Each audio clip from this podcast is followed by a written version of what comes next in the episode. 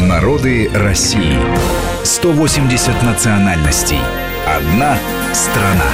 В студии Вести ФМ по-прежнему Гия Саралидзе. У меня сегодня в гостях Никита Аникин, преподаватель кафедры этнологии исторического факультета МГУ, кандидат исторических наук. Мы говорим о крымских татарах. Это наш исторический цикл «Народы России», который мы делаем вместе с нашими друзьями из исторического факультета МГУ.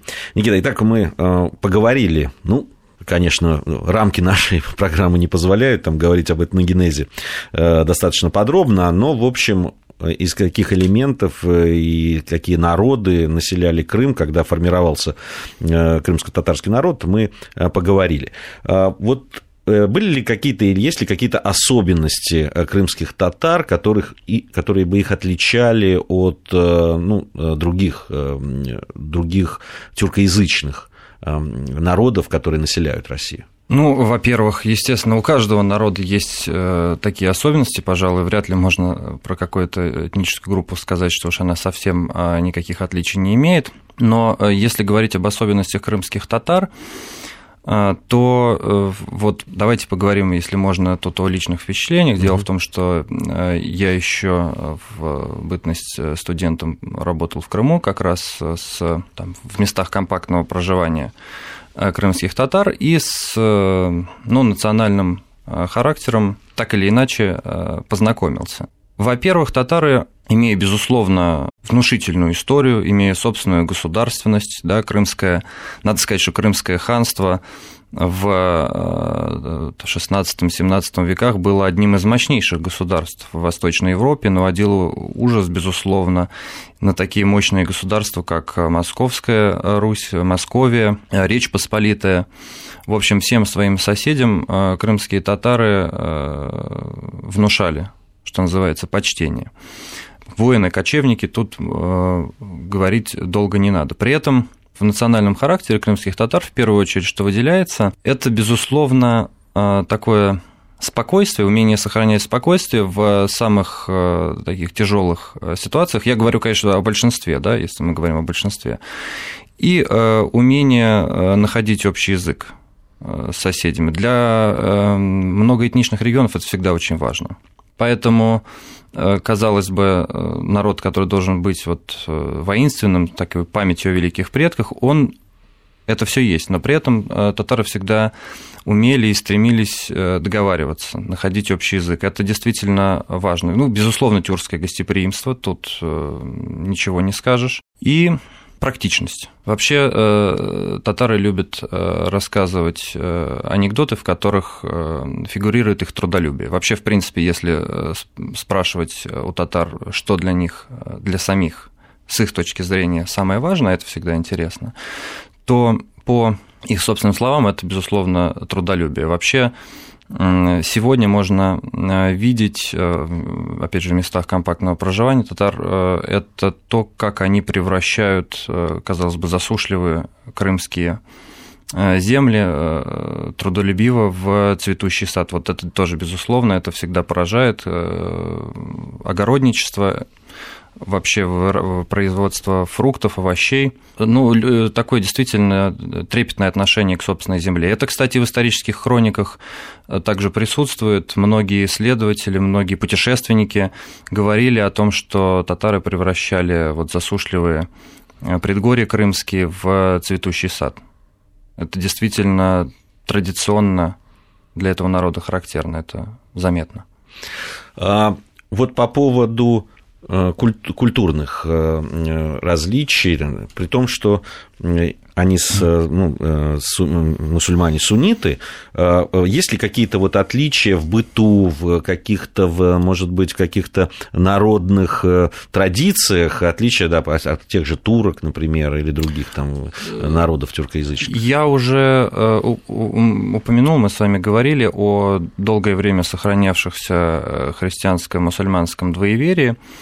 А, безусловно, вот эти, эти контакты, с, э, длительные контакты с э, народами инокультурными а, оставили отпечаток и на крымских татарах. Здесь в особенности речь пойдет о горных и южнобережных татарах.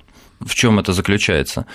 В первую очередь в том, что Во-первых, это народ, который, безусловно, почитая традиции, будучи народом мусульманской культуры, всегда отличались весьма таким ну, можно сказать, светским отношением. Даже, даже вот, кстати, при сравнении южнобережных и горных татар с степняками-нагайцами, часто вот первые отличались такой большей Э, ну, можно сказать, свободой нравов, скажем так, но, в общем, более светским э, отношением ко многим предписаниям религиозным. Э, опять же, наверное, это позволяло им также более успешно и более, так скажем, контактно существовать с соседями.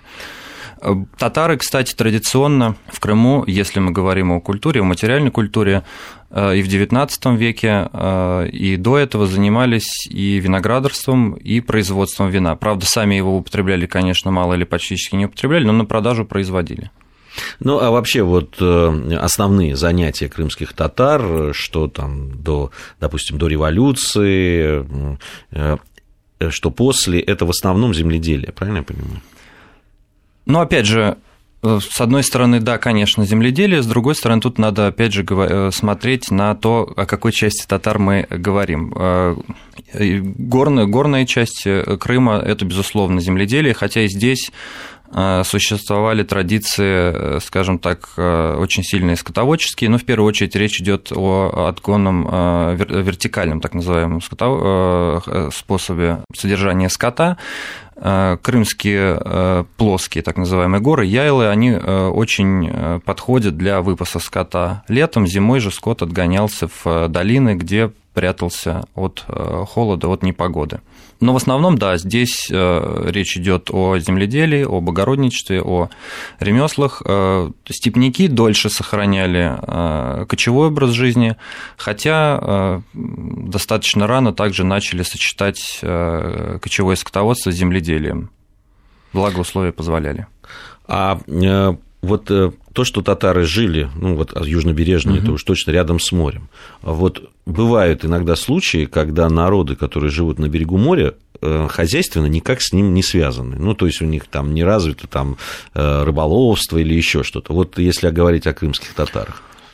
Вы знаете, дело в том, что долгое время, да вплоть до 20 века, в Крыму э, продолжало проживать и греческое население. Э, которое традиционно как раз было связано с морем и с рыбной ловлей. На этом фоне, наверное, это не так заметно. Хотя, опять же, у юж... южнобережные татары э, с э, морем и с рыбной ловлей также знакомы. Но все таки вот долгое время это было скорее привилегия греческого населения. Вы уже упоминали о гостеприимстве крымских татар. Ну, и многие, кто был в Крыму, особенно ну, в последнее время, когда уже э, крымско-татарское население вернулось, э, большинство, э, сталкивались с тем, что действительно крымские татары очень хорошо готовят, и у них есть национальные блюда, которые нам, с одной стороны, известны, известны но неизвестны как там, татарские блюда, там, как те же чебуреки, угу. например, которые действительно крымские татары великолепно готовят. А вообще есть особенности национальной кухни, какие-то, которые бы выделяли вот этот народ? Ну, они связаны, опять же, с регионом, где проживают татары, хотя, э, вне всякого сомнения, э, традиционное питание крымских татар похоже на то, что есть у других тюркских народов. Э, речь идет э, в первую очередь о том, что есть некое такое э, предубеждение, что вот кочевники, они едят много мяса. На самом деле это не совсем так. Содержание больших, с большого поголовья скота не предусматривает постоянное поедание его. его поедание, да, потому что для того, чтобы семье кочевника выжить, скота нужно очень много, а, а вот, соответственно, поголовье поддержать сложнее, чем его уничтожить. Поэтому и степняки, и оседлые татары традиционно использовали достаточно много а, мучной пищи. Здесь речь идет и о, а, естественно, вот о том, что вы упомянули, чебуреки, и, на мой взгляд, их даже более интересная версия янтыки, это печеные чебуреки, которые часто получаются даже вкуснее. Это хлеб, и различные хлебные изделия, также типа лепешек. Это похлебки, щурба с использованием овощей, мяса. И это, вот если говорить про традиционные напитки, то кумыс, буза, просяной квас, вот традиционно то, что татары используют. Ну, естественно, кофе. Кофе, который я, я, у нас совсем мало времени осталось, но я очень удивился, э, обнаружив среди национальных кондитерских изделий крымских татар курабье. Вот, э, вот прям с таким названием, тем более французским, как мне кажется. Э, это что это такое? Ну, тем, вот, да, тем не менее, в, кстати, в, что касается традиционных сладостей, татары тоже любят и готовят их. Ну, возможно, тоже заимствование. заимствование. Хорошо, спасибо большое. Время нашей передачи подошло к концу. Я напомню, что в гостях у нас сегодня был Никита Аникин, преподаватель кафедры этнологии исторического факультета МГУ, кандидат исторических наук. Это была программа «Народы России», в которых мы, ну, в меру своих сил э, пытаемся рассказать вам о тех народах, э, этнических группах, которые населяют нашу большую, замечательную родину. Спасибо всем, кто нас слушал, и через неделю мы с вами вновь встретимся. Мы разные, и мы вместе. Народы России. Программа подготовлена при содействии исторического факультета МГУ.